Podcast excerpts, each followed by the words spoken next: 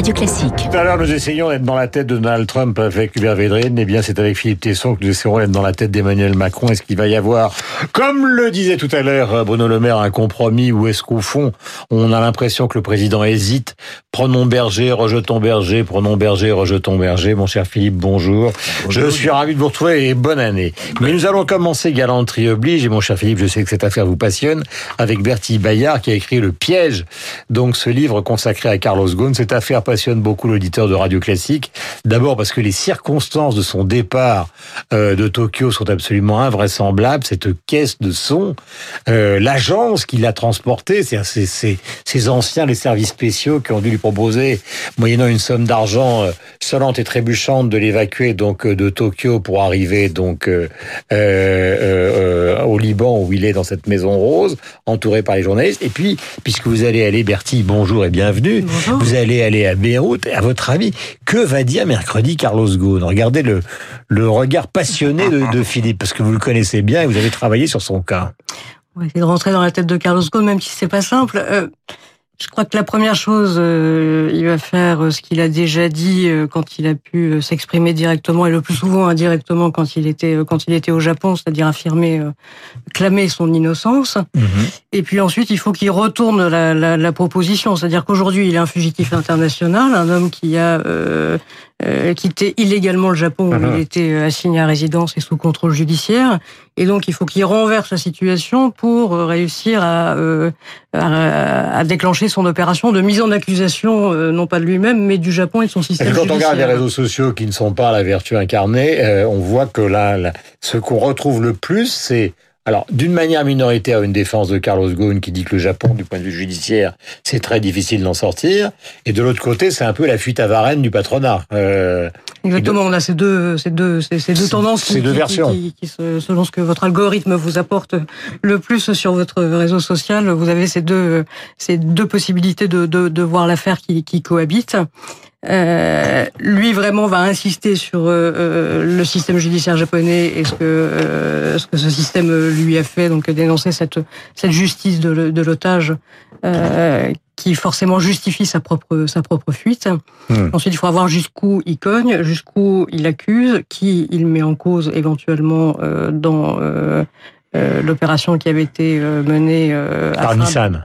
Par Nissan et avec euh, en collaboration avec la justice japonaise, puisque euh, Hmm. euh, la justice japonaise s'est servie de Nissan pour mener son Ah, je investigations rappelle à que vous travaillez au Figaro, mais que par exemple j'ai pris un, un autre journal qui ne défend pas forcément les mêmes thèses politiques, euh, c'est de Mediapart. Et Philippe Rist, qui a été longtemps correspondant au Japon et qui travaille pour Mediapart, est un peu sur la même thèse qui est celle du piège et considère que Nissan a dépensé 240 millions de dollars pour apporter un dossier à charge dans son dos euh, contre Carlos Ghosn. Donc en fait, euh, autant sur les réseaux sociaux, les gens sont partagés, autant dans la classe journalistique, on a vraiment le sentiment que quelles que soient les libéralités que ce soit accordé Carlos Ghosn, il a vraiment été victime d'un piège. euh, Mais ce qui paraît incroyable pour ce polytechnicien dont les cours sont donnés en exemple à Harvard, c'est comment ne s'est-il pas rendu compte de ce qui se manipulait dans son dos? Il a absolument rien vu venir. Ça, Et ça pourquoi C'est incroyable? Euh, D'abord parce qu'il était moins présent dans l'entreprise et que donc dans euh, euh, partout dans, dans, dans ces systèmes de pouvoir très euh, très étroits euh, que, que certains décrivent comme autocratiques, quand on laisse de la prise, euh, quand on laisse ouvrir des, des, des, des béances, elles peuvent être utilisées. Donc c'est ce qui s'est passé chez Carlos Ghosn. Il était moins présent dans l'entreprise, il a pris un petit peu de recul. Il avait, ça faisait il a 20 rien ans qu'il était chez Nissan et il n'a rien venu venir. Et toute l'année 2018 qu'on raconte dans le livre, euh, elle est assez fascinante parce qu'on a un Carlos Ghosn qui est en train de mener le projet euh, qui sera son, son apothéose aspertil, c'est-à-dire l'intégration euh, euh, vraiment euh, définitive de Renault et de Nissan, éventuellement l'élargissement même à, à Fiat Chrysler euh, qui aujourd'hui se marie avec PSA. Donc il était vraiment dans cette optique de de réussir ça et de construire ce, ce numéro pas un vu. mondial. Ouais. Et pendant ce temps-là, on avait Bon. Nissan qui était en train d'accumuler effectivement les éléments contre lui euh, avec euh, le, le, comment dire, le concours de la justice japonaise, ou plutôt la justice japonaise était parfaitement au courant de ce que Nissan était en train de faire. Alors je voudrais dire que concernant la justice japonaise, là aussi les avis sont partagés. Dans Le Monde, euh, un article a été signé par un de vos confrères qui considère que cette justice n'est pas si sévère qu'on ne le dit. Par ailleurs, du côté des avocats, je vais donner un exemple. Son avocat japonais qui passe pour le roi des pénalistes japonais a gagné deux procès dans sa vie, alors que par exemple, un des meilleurs pénalistes français, Hervé Temim, euh, et là je ne fais pas offense à sa modestie, on a gagné une vingtaine mmh. ces derniers mois. Donc ça veut dire que c'est très très compliqué. Mais a... Euh, simplement sur l'histoire de...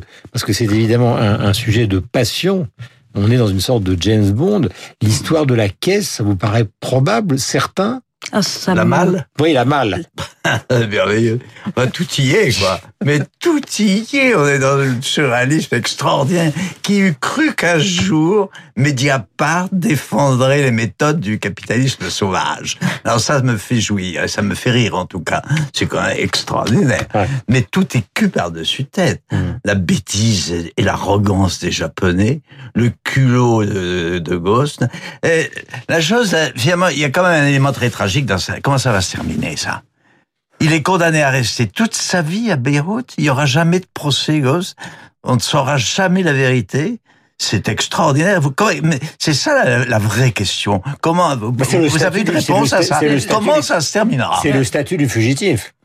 Ben, la, la, question, c'est de savoir si effectivement il y aura un procès Ghosn ou pas. Alors il y en aura un en partie au Japon sans lui, parce qu'il y a une partie des charges sur lesquelles Nissan et un autre euh, un autre inculpé seront seront jugés. Donc ce procès-là, il faudra bien qu'il se tienne. Euh, on verra si, euh, d'une façon ou d'une autre, les euh, enquêtes préliminaires qui sont ouvertes en France débouchent ou non sur des mises Car en elles existent hein, pour et, abus de biens sociaux, etc., etc.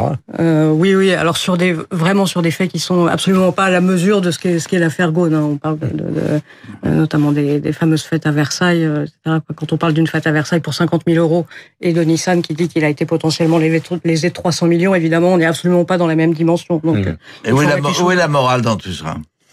D'un côté de l'autre, où est la morale? Comment? C'est très à la mode, ça. On se pose toujours cette question. Tout passe aujourd'hui par le filtre de la morale. Ce que l'on disait moi, je ne suis pas un spécialiste, mais Bertie va nous répondre avant que vous interveniez sur Macron.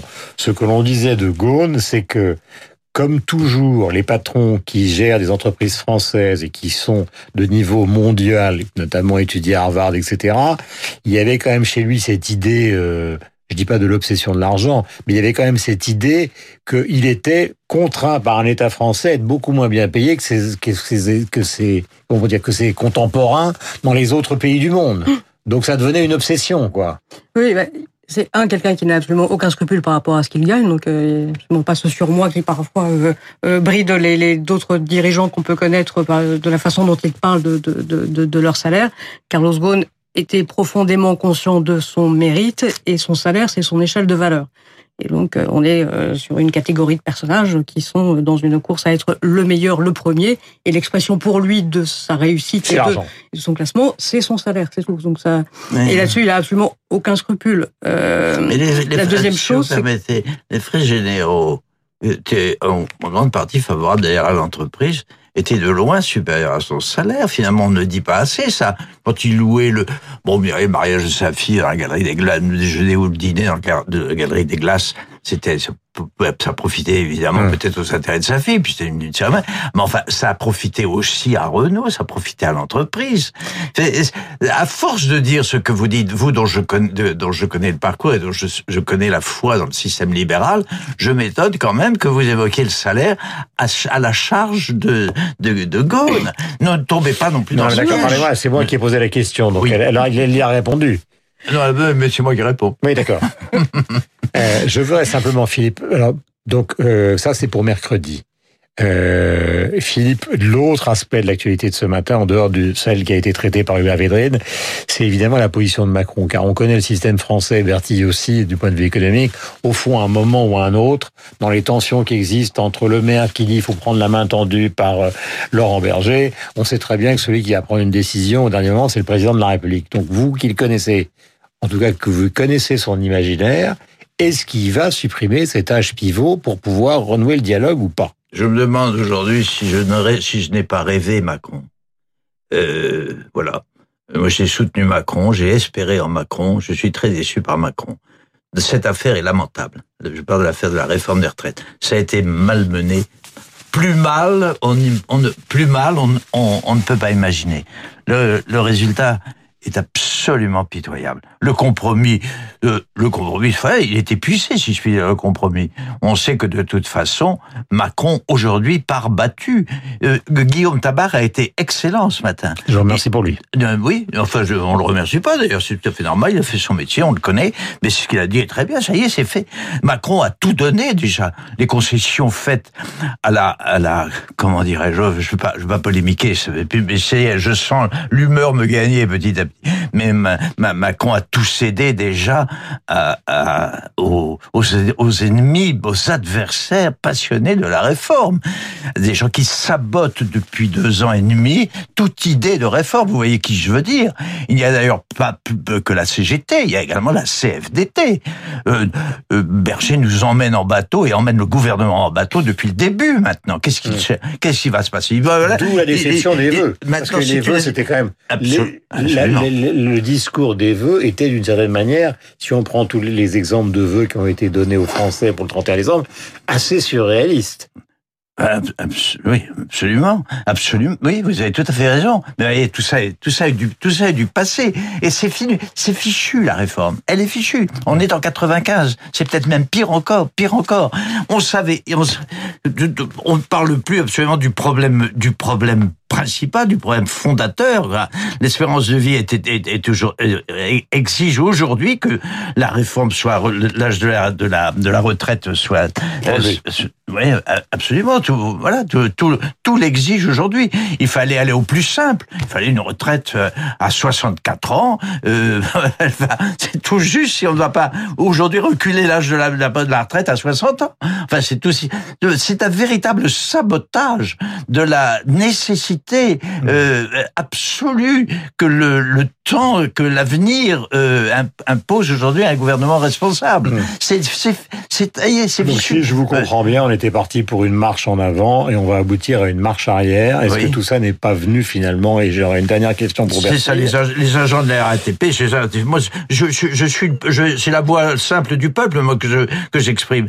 Les agents de la RATP vont continuer à cesser leur activité à 55 ans avec euh, une pension moyenne de 3700 euros. C'est ça. Et ils auront emmerdé le public pendant une année, voire pendant deux années. Et voilà. Et la France l'acceptera. La bourgeoisie française l'acceptera. Le parti républicain l'acceptera. Enfin, alors, évidemment, Macron a des, a des circonstances atténuantes. Dès le départ, il a été le victime de la haine française et du conservatisme de la paresse française. C'est ce qu'explique Jacques Julliard ce matin dans les colonnes du Figaro, d'ailleurs, expliquant que la haine est devenue euh, le sentiment dominant dans un pays qui était un don de Dieu, qui s'appelle la France. Bertie, une dernière question. Euh, il nous reste une trentaine de secondes. Le livre s'appelle Le piège. Merci d'être en direct avec nous. Est-ce que vous croyez sérieusement que Carlos Ghosn, Philippe me posait cette question hier, a organisé tout seul et gambergé tout seul cette fuite quand même abracadabrantesque tout seul, certainement pas. Euh, en dehors de. Mais c'est lui qui l'a réclamé. Il a, il a été l'objet d'offres de services, de services de renseignement. on sait que ça existe, ce genre. Mon intuition, mais là-dessus, je n'ai pas posé les questions. Je, je, je n'ai pas la réponse. Euh, on va l'avoir mais euh, à mon avis, il l'a voulu. Il l'a sollicité. Euh, je pense que c'est une démarche que lui a engagée, qu'il devait sauvegarder comme étant une, sans rien une, dire à ses une solution de, de, repli. Sans rien dire à ses avocats, je pense parce que... Sans rien dire à son épouse. C'est ce qu'il dit, c'est logique. Hein. Euh, c'est possible, hein. je, hum. franchement. On est dans la zone de mystère. Oui. Mais tout sera reste un peu. Mais tout, mais tout sera levé mercredi. C'est le genre, vous le connaissez. Il va pas se cacher derrière son petit doigt. Sauf sur le sujet de la façon dont il a organisé son évasion, parce que là, pour le coup, il ça met en cause d'autres personnes que lui. On voit qu'en Turquie, il y a déjà des poursuites, etc. Donc je pense que là-dessus, il fera euh, preuve de beaucoup de prudence euh, et de ah. beaucoup de discrétion sur ce qui reste une opération illégale. Voilà. En tout cas, si vous êtes à Beyrouth, euh, n'hésitez pas à nous téléphoner donc au cours ou à l'issue de cette conférence de presse qui sera évidemment transcrite par toutes les chaînes de télévision d'information en France. Merci Bertie. Le livre s'appelle Le piège. Mon cher Philippe, j'étais absolument ravi d'ouvrir euh, cette année 2020 avec vous euh, sur l'antenne de Radio Classique. C'est une tradition qui continue. Nous avons rendez-vous avec Franck Ferrand.